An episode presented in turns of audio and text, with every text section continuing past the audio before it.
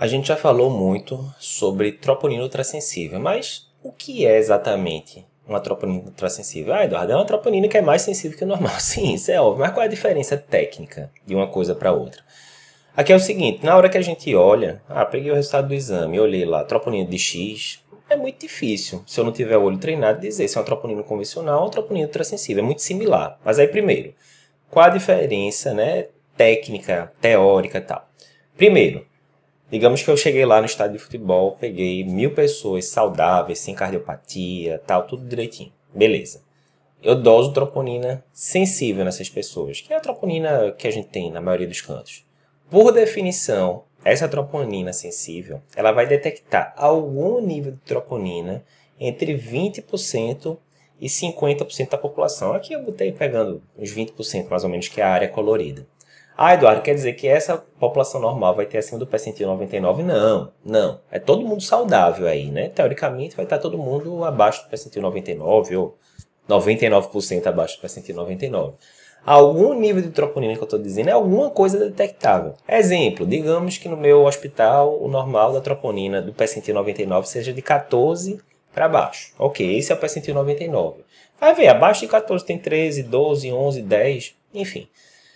O que eu quero dizer com isso? Tem um limite que é tão pequeno que a troponina vai dar zero, não detectável. Vai aparecer lá, exame não detectável, coisa do tipo.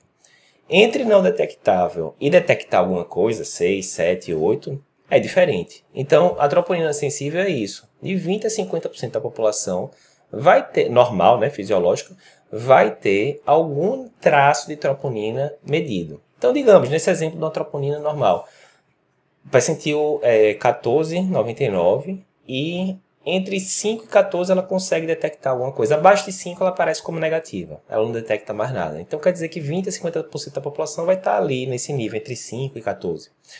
Na troponina ultrassensível, o que muda é o ponto de corte. Em vez de ser de 20 a 50%, é de 50 a 95% da população. Né? Então, aqui seria a área colorida, já pega a maioria das pessoas, certo? Então, o ponto de corte dela é muito mais baixo. Ela consegue detectar níveis muito pequenininhos de troponina, que a troponina sensível muitas vezes ia passar batido, certo? Beleza, mas vê, muito bonito, tal, mas Eduardo, eu cheguei lá na UPA, eu cheguei lá no hospital, peguei troponina de São José, tá de X. Como é que eu faço para dizer se essa troponina aqui de São José é ultrassensível, é sensível? Como é que eu faço? Tem dois macetes. Primeiro macete bem prático, eu vejo a unidade de medida. Como assim? Se tiver em micrograma por litro, quer dizer que deve ser sensível. Lembrando, né, coisas de matemática, né? É, miligrama, quando tem um mili, é 10 a menos 3, né? Quer dizer que tem três casas decimais depois do zero, né? Seria tipo 0,001. Isso seria miligramas, né? É, microgramas é 10 a menos 6. São 6 casas é, decimais depois do zero, né? 0,0 é um bocado de zero para chegar a 1. 10 a menos 6. Então, se for micrograma por litro, vai estar escrito lá, é sensível. Já se for nanograma por litro, lembrando que nano é 10 a menos 9, né?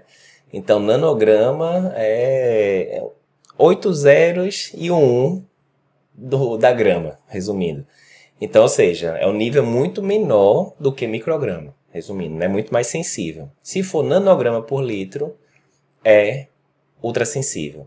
Ah, Eduardo, no meu hospital, é o meu caso, do Hospital das Clínicas aqui da UFPE, não é nenhum nem outro, é picograma, para complicar, picograma é 10 a menos 12. É picograma por ml, mas aí resumindo, regra de 3, picograma por ml, nanograma por litro, é a mesma coisa, ou seja, é ultrassensível. Então, resumindo, você pegou lá, tá na UPA, olhou lá, é micrograma por litro, é sensível. É nanograma por litro ou picograma por ml, tanto faz, é ultrassensível. Primeiro macete.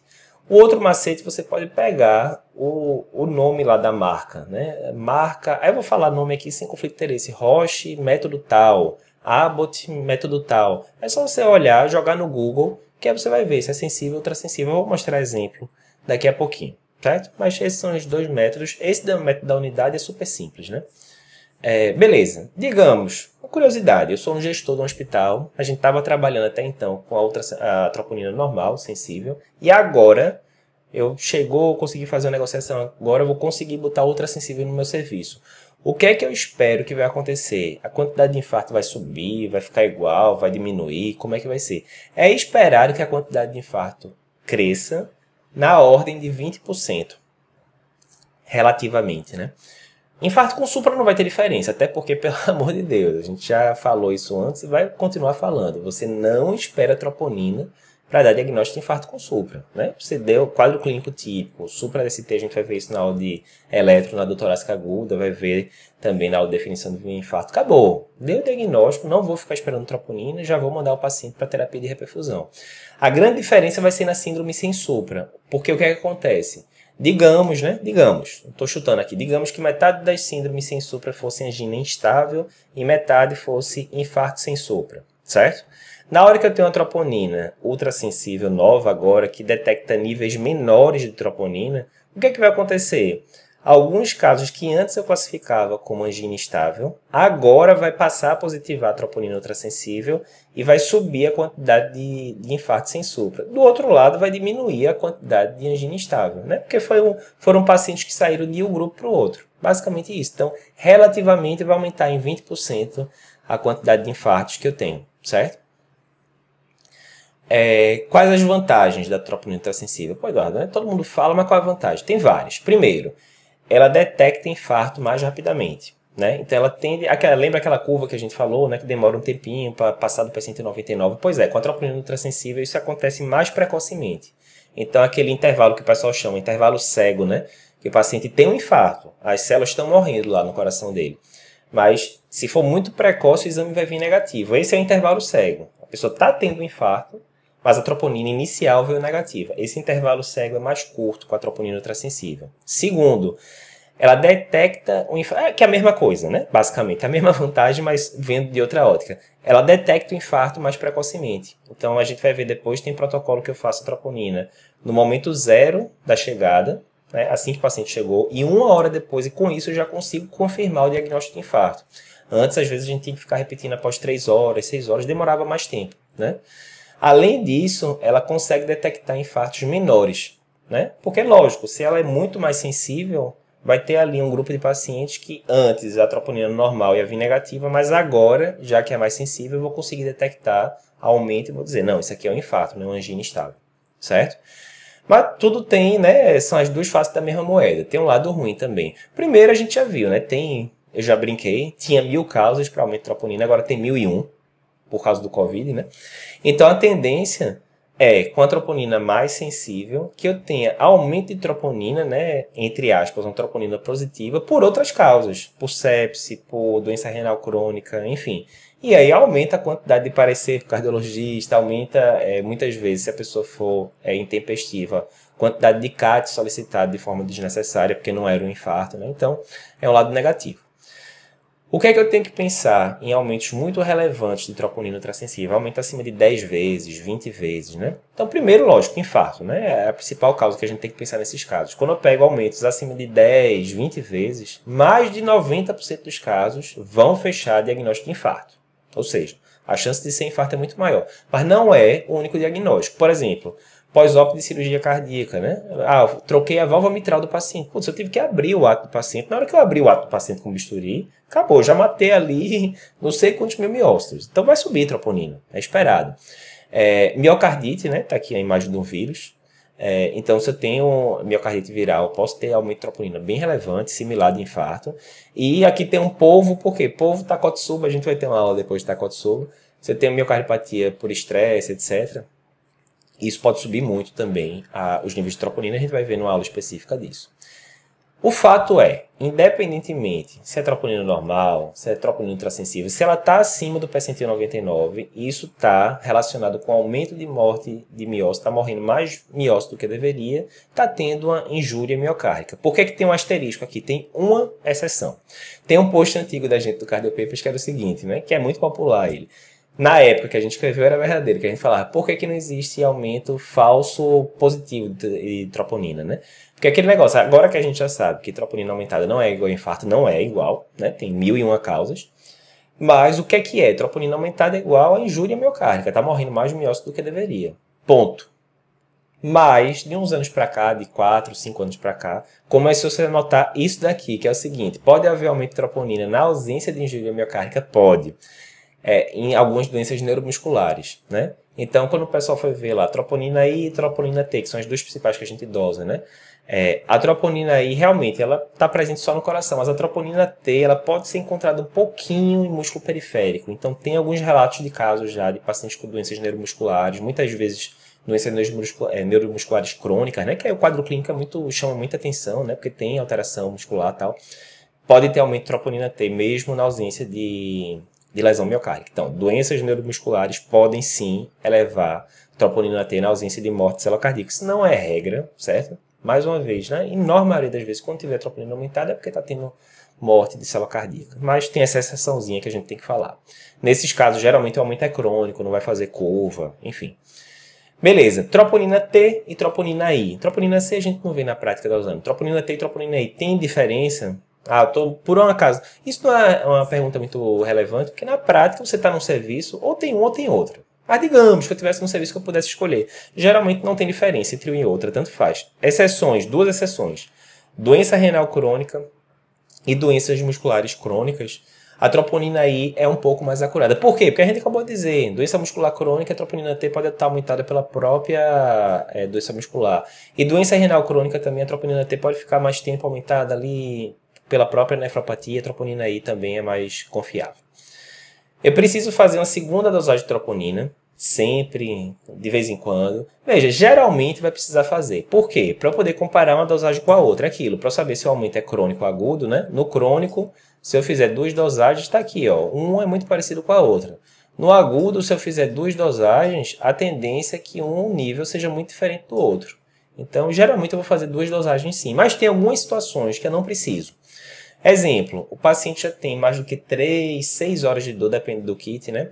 É, e a tropo veio negativa. Tá assim, o paciente já tá com. Ah, doutor, tem 8 horas que eu tive aquela dorzinha, a dor durou uns 10 minutos e tá aqui, troponina ultrassensível negativa. Acabou, meu amigo. Acabou. Infarto tá descartado. Não é infarto, não precisa dosar de novo. A outra situação que eu posso considerar assim, tipo, ah, não, fechou o diagnóstico. Quando a troponina está muito aumentada, tá 5, 10 vezes aumentado o limite superior da normalidade. Isso associado com um quadro clínico sugestivo, a chance de ser um infarto é acima de 90%. Você já pode encarar isso como uma síndrome de alto risco e tratar o paciente como tal. Se eu for repetir, se eu for fazer uma segunda dosagem, que é a maioria dos casos, quanto tempo eu tenho que esperar para repetir? Tem protocolo com uma hora, com seis horas, com três horas, tem um bocado de protocolo. O ideal é você saber o quê? O tipo do kit da troponina que você está no seu hospital, certo? Então, o ideal é você saber o kit. Tá aqui um exemplo, diretriz europeia de 2020. Então ela diz, esses oito kits aqui são validados para você fazer o protocolo de 0 e 1 hora. 0 e 1 hora é o quê? O paciente colhe a troponina agora, assim no momento que chegou, zero, né? E depois de uma hora né, da, da, chegada do paciente, você coleta de novo e compara uma dosagem com a outra. Então tá aqui, sem conflito de interesse, tá aqui as marcas, né? Ó, Roche, Abbott, qual da Abbott, essa metodologia aqui, Architect, qual da Siemens, Siemens esse daqui Centaur, enfim, e por aí vai. A maioria é troponina I, né? Esse daqui tudo é troponina I. Eu vou dar um exemplo sem conflito de interesse lá no HC ou FPE, mesmo que a gente tenha esse daqui, da Abbott, certo?